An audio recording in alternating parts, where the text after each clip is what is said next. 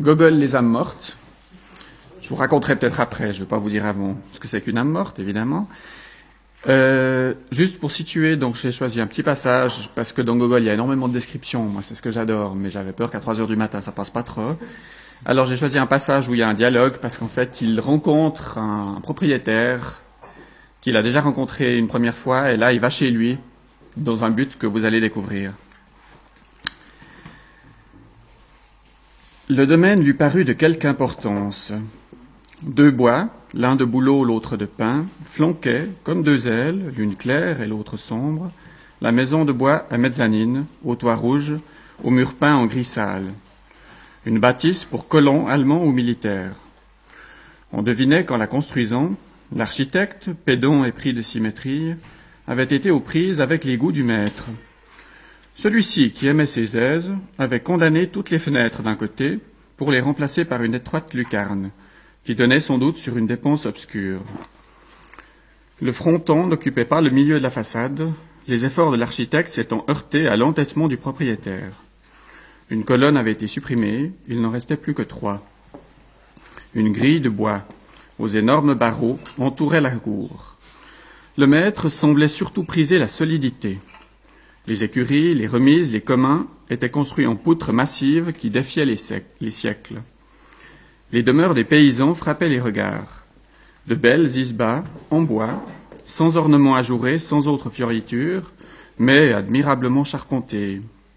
La margelle du puits était taillée en cœur de chêne, comme un moulin ou un navire. En un mot, tout ce qu'aperçut Tchitchikov était bien en place, lourd, épais, massif. En approchant du perron, il entrevit presque en même temps deux têtes penchées à une fenêtre un visage de femme en bonnet, étroit et long comme un concombre. Une courge de Moldavie, une de ces calebasses, dont on fait en Russie les balalaïkas, légers instruments à deux cordes, joie et orgueil des casse-coups de vingt ans, qui les pincent doucement, avec force œillade et sifflet, à l'intention des belles filles à gorge blanche empressées à les écouter. Au même instant, les deux visages se rejetèrent en arrière. Un domestique en veste grise, un collet bleu de ciel, introduit Tchitchikov dans l'antichambre où l'attendait le maître du logis. Celui-ci l'accueillit d'un S'il vous plaît, saccadé, et le mena aux appartements. Je vais juste sortir mon machin pour savoir un peu l'heure, voilà. Hop. Tchitchikov lorgna Sobakevitch, cette fois, lui, rappela tout à fait un ours de taille moyenne. Pour compléter la ressemblance, notre homme portait un long pantalon et un habit brun à large manche. Il marchait en zigzag, à pas pesants, le plus souvent sur les pieds d'autrui. Sa face rougeaude avait des tons de monnaie de cuivre. Il existe, on le sait, beaucoup de ces visages que la nature n'a pas voulu fignoler. Laissant de côté lime, vilebrequin et autres instruments de précision, elle les taille à coups de serpe. Un coup pour le nez, un autre pour les lèvres, puis les yeux, forés à la tarière. Elle dédaigne de les polir, elle les lance dans le monde en disant Ça va comme ça. Sobakevitch possédait un de ces mufles façonnés à la diable. Il le tenait généralement incliné, sans jamais remuer le cou. Grâce à cette raideur, il regardait rarement son interlocuteur en face, mais fixait toujours le poil ou la porte. En traversant la salle à manger, Tchitchikov le lorgna encore une fois. Un ours, un ours accompli. Étrange coïncidence, il se prénommait Mikhail Semyonovitch. Il une petite note qui dit que c'est un nom qu'on donne parfois aux ours en Russie. Connaissant les façons de son hôte, sa manie de marcher sur les pieds des gens, le visiteur s'avançait avec précaution et le laissait prendre les devants. Sobakevitch, conscient de sa maladresse, lui demanda soudain Je ne vous ai pas importuné? Tchitchikov le remercia et l'assura qu'aucun incident fâcheux n'avait encore eu lieu. Une fois au salon, Sobakevitch, avec un nouveau S'il vous plaît, désigna un fauteuil à Tchitchikov, qui s'y assit en embrassant du regard les tableaux appendus au mur. Il représentait des héros grecs gravés en pied. Miaoulis, Canaris, Mavrocordato, en lunettes, tunique, culotte rouge. Tous avaient les cuisses si fortes, les moustaches si longues, qu'on se sentait frémir en les regardant.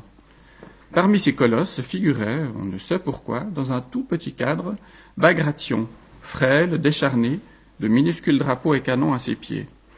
Puis venait à nouveau une héroïne grecque, Bobelina, dont une jambe était plus volumineuse à elle seule que le corps entier des petits maîtres qui peuplent les salons d'aujourd'hui.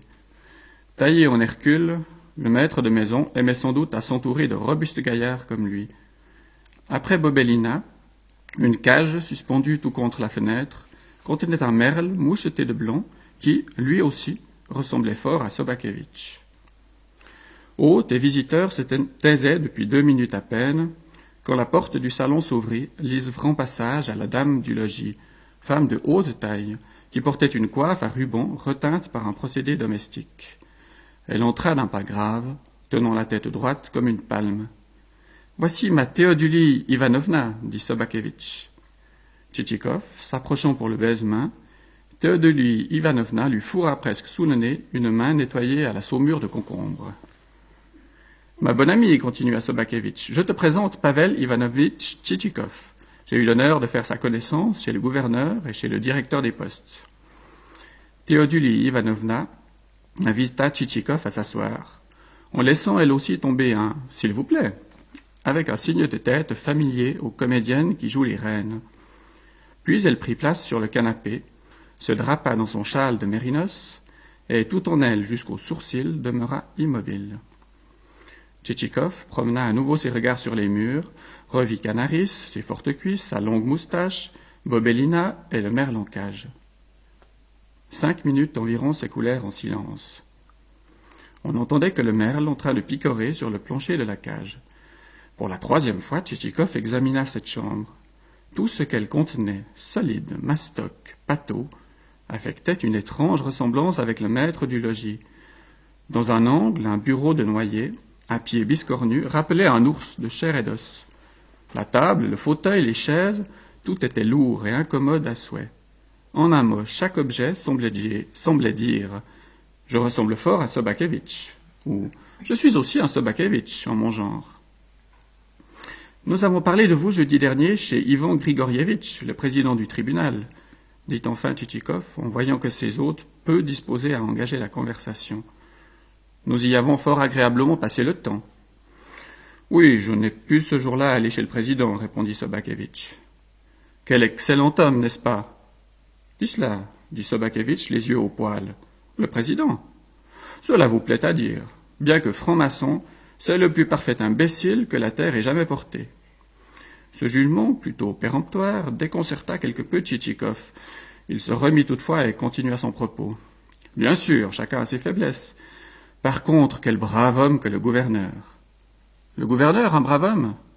Oui, n'est-ce pas? Le premier brigand du monde. Le gouverneur, un brigand, s'exclama Tchitchikov, impuissant à comprendre comment ce haut dignitaire se trouvait tout à coup chef de bande. Je ne l'aurais vraiment pas cru. Ses manières décèlent plutôt la douceur, permettez-moi de vous faire remarquer. À l'appui de ces dires, Tchitchikov allégua le penchant du gouverneur pour la broderie, et vanta l'expression débonnaire de son visage. Une tête de brigand, trancha Sobakevitch. Donnez-lui un couteau, lâchez-le sur le grand chemin, il égorgera les gens pour un liard. Le vice-gouverneur et lui, ce sont Gog et Magog. Décidément, il est en froid avec eux, se dit Tchitchikov. Je vais lui parler du maître de police, son ami, je crois. Pour moi, reprit-il, j'ai un faible pour le maître de police. C'est un caractère franc, ouvert, son visage respire l'ingénuité. Un coquin, dit froidement Sobakevitch. Il vous dupe, il vous trahit, il dîne avec vous comme si de rien n'était. Je les connais, ces fripons, ces Judas. Ils emplissent la ville et sont tous plus filous les uns que les autres. Il n'y a qu'un honnête homme parmi eux, le procureur. Mais, à franc-parler, c'est un fameux cochon.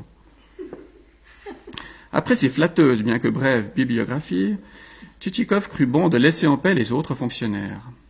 Il se souvint que Sobakevitch ne portait jamais de jugement favorable. Eh bien, mon cœur, si nous allions dîner, dit à Sobakevitch madame son épouse. S'il vous plaît, dit Sobakevitch. S'approchant d'une crédence sur laquelle étaient disposés les hors-d'œuvre, hôte et invité à Valère, selon le rite, un verre d'eau de vie, accompagné, ainsi qu'il est de règle en notre immense Russie, à la ville comme à la campagne, de salaisons diverses et autres apéritifs. Puis, ils se dirigèrent vers la salle à manger. La maîtresse de maison les précédait en se dandinant comme une noire. Sur une table plutôt petite, quatre couverts étaient mis. La quatrième place fut bientôt occupée par une personne difficile à définir, dame ou demoiselle, parente ou parasite, âgée d'une trentaine d'années, ne portant pas coiffe, mais affublée d'un costume voyant. Certains êtres existent seulement en tant que taches ou mouchetures sur des objets. Ils restent toujours à la même place, ne remuent jamais la tête, on les confond presque avec des meubles. On jurerait qu'ils n'ont jamais proféré un traître mot. Mais surprenez-les à l'office ou à la lingerie, et alors, oh, oh, oh. Le pot au feu, ma chère, est excellent aujourd'hui, dit Sobakevitch, en se servant un énorme morceau de nania, un mets qui accompagne d'ordinaire le pot au feu russe, et consiste en un intestin de mouton farci au sarrasin, à la cervelle et aux pieds de veau. J'espère que ça vous met un peu en appétit. Hein vous ne mangerez pas son pareil en ville, continua-t-il, s'adressant à Tchitchikov. On vous servira là-bas, Dieu sait quoi. Chez le gouverneur, on ne mange pourtant pas mal, dit Tchitchikov. Si vous saviez comment chez lui les mets sont préparés, vous n'y toucheriez pas. Ah, je ne saurais juger de la préparation, mais j'ai trouvé excellent le poisson au courbouillon et les côtelettes de porc. Vous aviez la berlue, sans doute. Je sais ce qu'on prend pour sa table au marché. Son fripon de cuisinier n'est pas pour rien l'élève d'un Français. Il écorche un chat et le sert en guise de lièvre. Fi, quelle horreur, fit madame Sobakevitch. Que veux-tu, mamie? Ce sont là leurs façons, je n'y suis pour rien. Tout ce que notre Akulka jette, référence parlée, révérence parlée, dans la boîte à ordures, tout cela, chez eux, va dans la soupe. Oui, parfaitement, dans la soupe. Tu tiens toujours à table des propos malséants, maugréa de nouveau madame Sobakevitch. Mais, ma bonne amie, ce n'est pas ma faute. Je te le dis sans phare. On ne me fera jamais manger d'ordures. Saupoudre-moi de sucre une grenouille, je n'y toucherai pourtant pas. Non plus qu'aux huîtres. Je sais à quoi elles ressemblent. Goûtez-moi ce carré de mouton au sarrasin, reprit-il en se tournant vers Tchitchikov. C'est autre chose que les fricassés qu'on accommode chez vos grands seigneurs, avec les laissés pour compte du marché. Belle invention des médecins, allemands et français. S'ils ne tenaient qu'à moi, je les ferais pendre. Ils ont inventé la diète, la cure par la faim. Ces gringalets croient pouvoir faire bon marché des estomacs russes, mais ils n'arriveront pas à leur fin, je vous le garantis. Non, tout cela n'est qu'une duperie que Sobakevitch eut ici un hochement de tête courroucé. On me parle de progrès. Mais moi, vous savez, le progrès, je m'en moque. J'emploierais bien un autre mot, mais à table, il sonnerait mal. J'ai d'autres mœurs. Chez moi, quand on sert une oie, un mouton, un porc, eh ben, on les sert tout entiers. Je préfère ne manger que deux plats, mais on avalait autant que le cœur m'en dit. Sobakevitch confirma ses dires en abattant dans son assiette la moitié du carré de mouton qu'il dévora, rongea, suça jusqu'au dernier os. Oui, songeait Tchikov, ce gaillard a une belle fourchette. Oui, reprit Sobakevitch en s'essuyant les mains à sa serviette, j'entends autrement mieux la vie que le sieur Pliouchkin, par exemple. Voilà un bonhomme qui possède huit cents âmes et mange plus mal que mon pastoureau. Quel est ce Pliouchkin s'enquit Tchitchikov. Une crapule, répondit Sobakevitch. Un ladre qui n'a pas son pareil. Les forçats vivent mieux que lui. Il laisse ses gens mourir de faim. Pas possible, insista Tchitchikov, intéressé. Vous dites que ces gens meurent en grand nombre Comme des mouches. Vraiment comme des mouches. Et permettez-moi de vous demander, habite-t-il loin d'ici? À cinq verstes. Cinq verstes s'exclama Tchitchikov, dont le cœur se mit à battre plus fort. Et en sortant de chez vous, faut-il prendre à droite ou à gauche? Mieux vaut pour vous ignorer le chemin qui mène chez un pareil chien, déclara Sobakevitch. On est plus excusable d'aller au mauvais lieu chez lui. J'ai posé cette question comme ça, uniquement parce que je m'intéresse à la topographie, répondit Tchitchikov. Au carré de moutons succédèrent des ramequins, dont chacun était plus grand qu'une assiette. Puis un dindon, gros comme un veau, farci aux œufs, au riz, au foie et autres bonnes choses qui pesaient fort sur l'estomac. Ce fut le dernier service. Mais en se levant de table, Tchitchikov se sentit plus lourd d'un poude. On revint au salon, où une coupe de confiture, poires, prunes et autres fruits bien malins qui lui dit, attendaient les convives, qui ne touchèrent d'ailleurs point. La maîtresse de maison partit en quête d'autres douceurs. Profitant de son absence, Tchitchikov se tourna vers Sobakevitch, qui, affalé dans un fauteuil, ne pouvait que gémir après un si copieux dîner, et émettait des sons inarticulés en se signant et en portant sans cesse la main à sa bouche. Je désirais vous parler d'une affaire, commença-t-il. Voici une autre compote, dit la maîtresse de maison, en rentrant avec une assiette, des raves confites dans le miel. Bien, bien, dit Sobakevitch, retire-toi dans ta chambre. Pendant ce temps, Pavel Ivanovitch et moi, nous allons mettre habits bas et faire un petit somme. La bonne dame voulait envoyer quérir couette et oreiller, mais Sobakevitch, l'ayant assuré que les fauteuils suffisaient, elle se retira. Sobakevitch, la tête légèrement inclinée, prêta l'oreille. Tchitchikov prit les choses de loin, parla de l'Empire russe en général, vanta son immense étendue, qui, dépassant de beaucoup celle de l'antique monarchie romaine, était pour les étrangers un sujet d'étonnement. Sobakevitch, tête baissée, écoutait toujours. Il ajouta que d'après les lois en vigueur dans cet empire, de renommée à nul autre pareil, les âmes recensées qui avaient terminé leur carrière terrestre continuaient à figurer jusqu'à la révision suivante sur les listes d'imposition afin de ne pas infliger à l'administration un surcroît de travail et de ne pas ajouter un nouveau rouage au mécanisme gouvernemental par lui-même déjà si compliqué. Sobakevitch, tête baissée, écoutait toujours. Toutefois, cette mesure, bien que juste, était fort onéreuse pour beaucoup de propriétaires, contraints de payer la capitation pour des morts comme pour des êtres vivants. Aussi, par considération envers son hôte, était-il disposé à prendre sur lui une partie de cette lourde charge. Quant à l'objet principal, Tchitchikov s'exprima avec une grande circonspection. Il ne parla pas d'âme morte, mais seulement d'âme inexistante. Sobakevitch, tête baissée, écoutait toujours. Aucune expression ne se lisait sur son visage. Le corps impassible paraissait dépourvu d'âme, ou du moins s'il en possédait une, ne se trouvait-elle pas là où elle aurait dû, mais bien quelque part de l'autre côté des monts, comme celle du squelette immortel. Une si forte carapace la recouvrait que tout ce qui remuait au fond ne provoquait aucune commotion à la surface. Alors, dit Tchitchikov, attendant non sans émoi un mot de réponse. Vous avez besoin d'âmes mortes demanda Sobakevitch, tout simplement, sans la moindre surprise, comme s'il se fût agi de blé. Oui, plutôt d'âmes inexistantes, répondit Tchitchikov, croyant bon d'adoucir à nouveau l'expression. Il s'en trouvera, bien sûr, dit Sobakevitch. Et dans ce cas, vous vous en déferez sans doute volontiers. Soit, je suis prêt à les vendre, dit Sobakevitch, qui cette fois releva légèrement la tête et parut deviner que l'acheteur devait tirer quelque profit de l'opération. Diantre, en voilà un qui parle de vendre avant que j'en ai soufflé mot, songea Tchichikov. Et il reprit à voix haute. Mais à quel prix? Bien qu'à franchement parler, il s'agisse d'un objet pour lequel la question de prix est tout au moins étrange. Je vous dirai tout de suite mon dernier mot. Cent roubles pièce. Cent roubles s'exclama Tchitchikov. Il fixa bouche bée son interlocuteur en se demandant s'il n'avait pas mal entendu ou si la langue engourdie de Sobakevitch n'avait pas laissé tomber un mot pour un autre. Serait-ce trop cher pour vous proféra Sobakevitch, qui, après un temps, ajouta et quel est votre prix? Mon prix, il y a un malentendu entre nous. Nous oublions de quel article il s'agit. La main sur ma conscience. Je ne pense pas pouvoir vous donner plus de quatre-vingts kopecks par âme. Que dites-vous là, quatre-vingts kopecks Selon moi, ça ne vaut pas davantage. Je ne vous vends pas des sandales, ni des gens, avouez-le.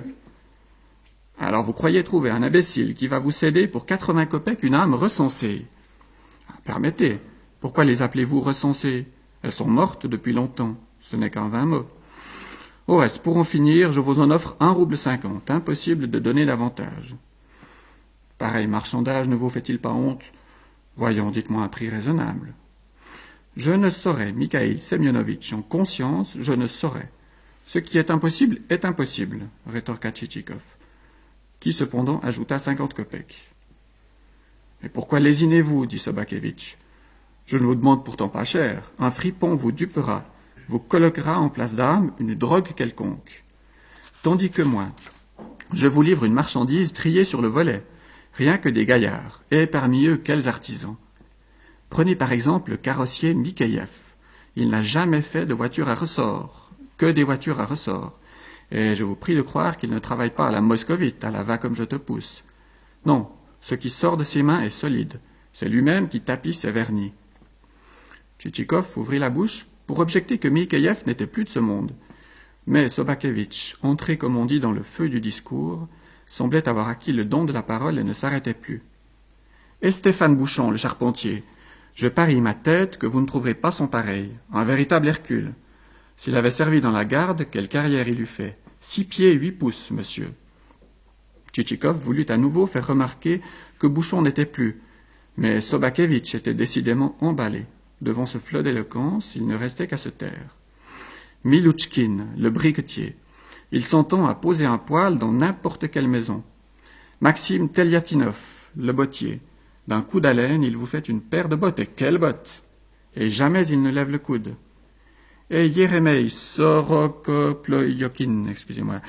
Ce lascar-là vaut à lui tout seul tous les autres. Il s'en va trafiquer à Moscou et m'envoie, bon an, mal an, cinquante roubles de redevance. Ce ne sont pas des gaillards de cette trempe que vous vendrez un Pliouchkin. Permettez, put enfin dire Tchitchikov, stupéfait par ce flot de paroles qui ne semblait ne jamais devoir finir. Permettez, à quoi bon énumérer toutes leurs qualités Puisqu'ils sont morts, on n'en peut rien tirer. Rappelez-vous le dicton, un mort ne saurait même pas étayer une palissade. C'est vrai, ils sont morts, dit Sobakevitch, qui parut soudain se rappeler cette circonstance. Mais il ajouta aussitôt. Au reste, comment appeler ceux qui sont encore inscrits comme vivants Des hommes Non, des mouches plutôt. Tout de même, ils existent, tandis que ceux-là ne sont que de fantasmagories. Fantasmagories, non pas. Des gens comme Mikhaïev, vous n'en trouverez plus, laissez-moi vous le dire. Un géant qui n'aurait pu pénétrer dans cette chambre, plus fort d'épaule qu'un cheval. Je voudrais bien savoir où vous trouveriez encore pareille fantasmagorie. Il adressa ces derniers mots au portrait de Bagration et de Colocotronis. Ainsi, parfois, l'un des interlocuteurs se tourne sans motif vers un nouvel arrivant, sans même le connaître, et bien qu'il sache ne devoir en attendre ni objection ni approbation. Il le fixe pourtant, comme s'il le prenait à témoin, et le survenant déconcerté ne sait s'il doit se mêler d'une affaire dont il ignore le premier mot ou se retirer après avoir satisfait aux, convenances. Non, vraiment, je ne saurais donner plus de deux roubles, dit Tchitchikov. Soit, pour vous obliger, et pour que vous ne puissiez pas me reprocher de vous avoir pris trop cher, je vous les cède à soixante-quinze roubles pièce. On assigne à cent ans, histoire de lier connaissance. Ah, ça me prendrait-il pour un imbécile se demanda Tchitchikov, qui reprit à voix haute. Franchement, je n'y comprends rien. Jouons-nous la comédie. Vous me paraissez pourtant intelligent, assez instruit. Il s'agit d'une affaire bien simple, d'un article sans valeur marchande. Permettez, vous l'achetez, c'est donc que vous en avez besoin. Tchitchikov se mordit les lèvres et ne sut que répondre. Il voulut objecter certaines circonstances de famille. Mais Sobakevitch lui objecta fort simplement. Peu m'importe, je ne me mêle pas d'affaires de famille. Il vous faut des âmes, je vous les vends. Si vous ne les achetez pas, vous vous en repentirez. Deux roubles, dit Tchitchikov. Et vraiment, vous êtes comme la pille du dicton. Elle n'a qu'un mot, et le ressasse à tout propos. Vous vous êtes buté à deux roubles, vous n'en voulez point démordre. Voyons, offrez un prix acceptable. Le chien d'homme, se dit Tchitchikov. Jetons-lui un os à ronger. Soit, reprit-il, j'ajoute cinquante kopecks. Et moi, je vais vous dire mon dernier mot. Cinquante roubles. Parole d'honneur, j'y perds. Parole d'honneur, j'y perds. Vous n'achèterez nulle part ailleurs pareil gaillard à meilleur marché. Quel grigou, se dit à soi Tchitchikov. Excusez-moi.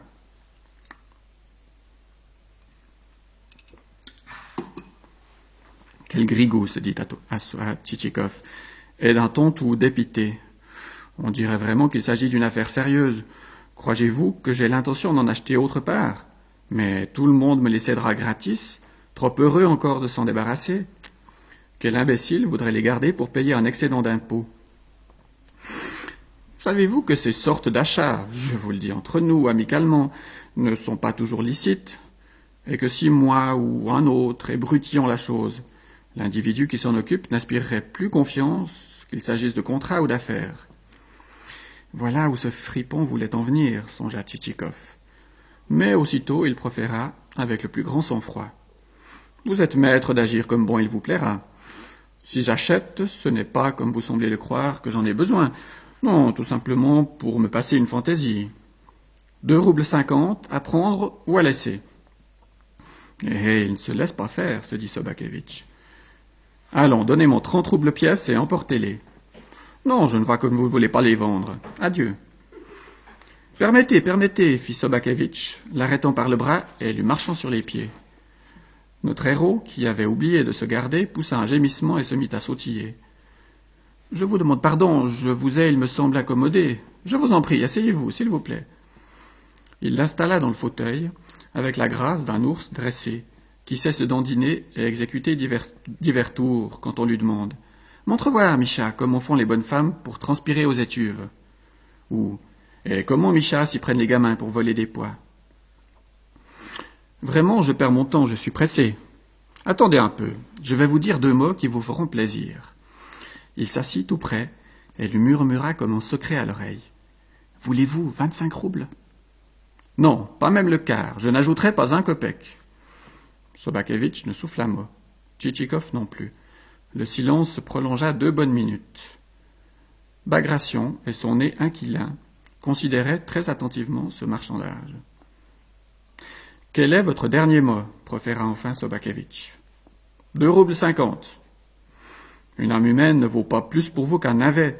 Donnez au moins trois roubles. Impossible. Soit, il faut en passer par où vous voulez. J'y perds. Mais avec mon caractère faible, je ne puis m'empêcher de faire plaisir à autrui.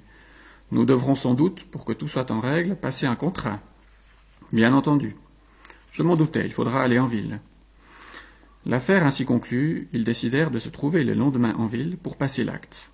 Tchitchikov demanda un relevé des paysans. Sobakevitch acquiesça, s'installa à son bureau, dressa de son propre main un relevé nominatif avec indication des mérites et qualités. Tchitchikov, cependant, qui n'avait rien de mieux à faire, se prit à considérer l'énorme carrure de son hôte. En contemplant ce dos, large comme la croupe des petits chevaux de Viatka, ses jambes, semblables aux bornes de fonte qu'on pose le long de certains trottoirs, il s'écria mentalement. Ma parole, Dieu t'a joliment loti. Voici ce qui s'appelle mal tailler et bien coudre. Car tu es son douce ours né. À moins que la vie dans ce trou, les travaux des champs, les discussions avec tes rustos, ne t'aient oursifié, n'aient fait de toi un grippe-sous, un point serré, comme on dit. Non, je pense que tu aurais été exactement le même si tu avais reçu une éducation à la mode, si tu avais poussé ta pointe et habitais maintenant Pétersbourg.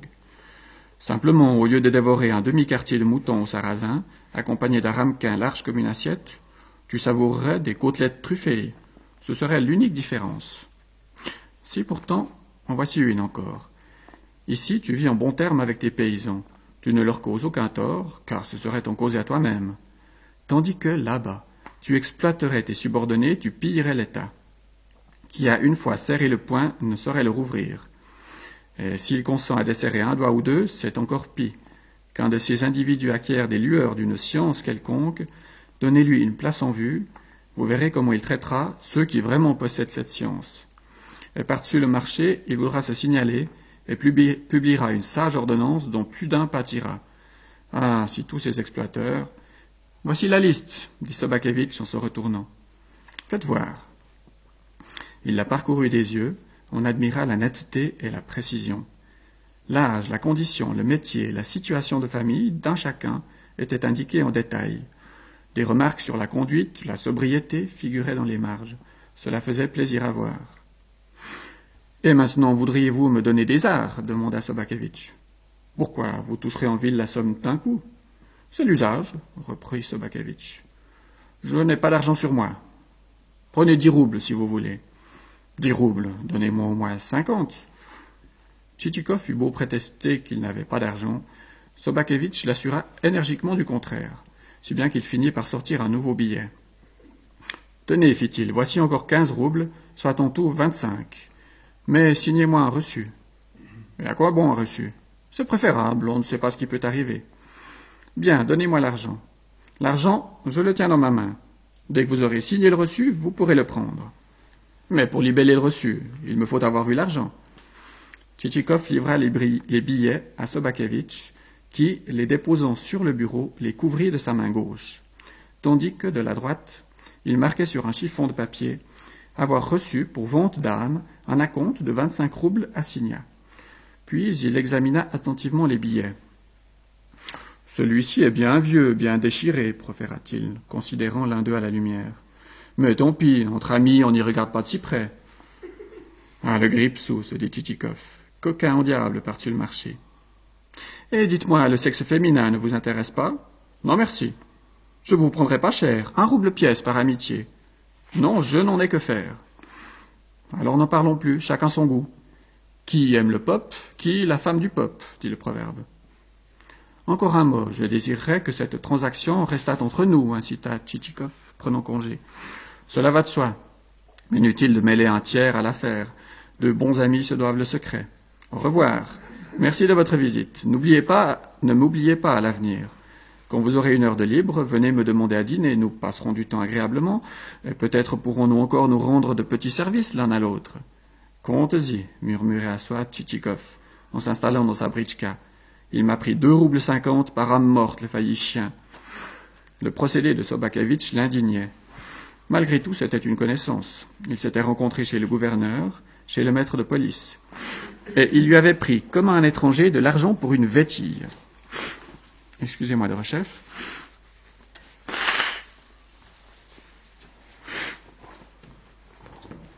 Quand, la, Britchka eut quitté la cour, il aperçut en se retournant Sobakevitch, encore sur le seuil, qui semblait avide de savoir quel chemin il allait prendre. Il ne s'en ira pas, l'animal, bougonna entre ses dents Tchitchikov.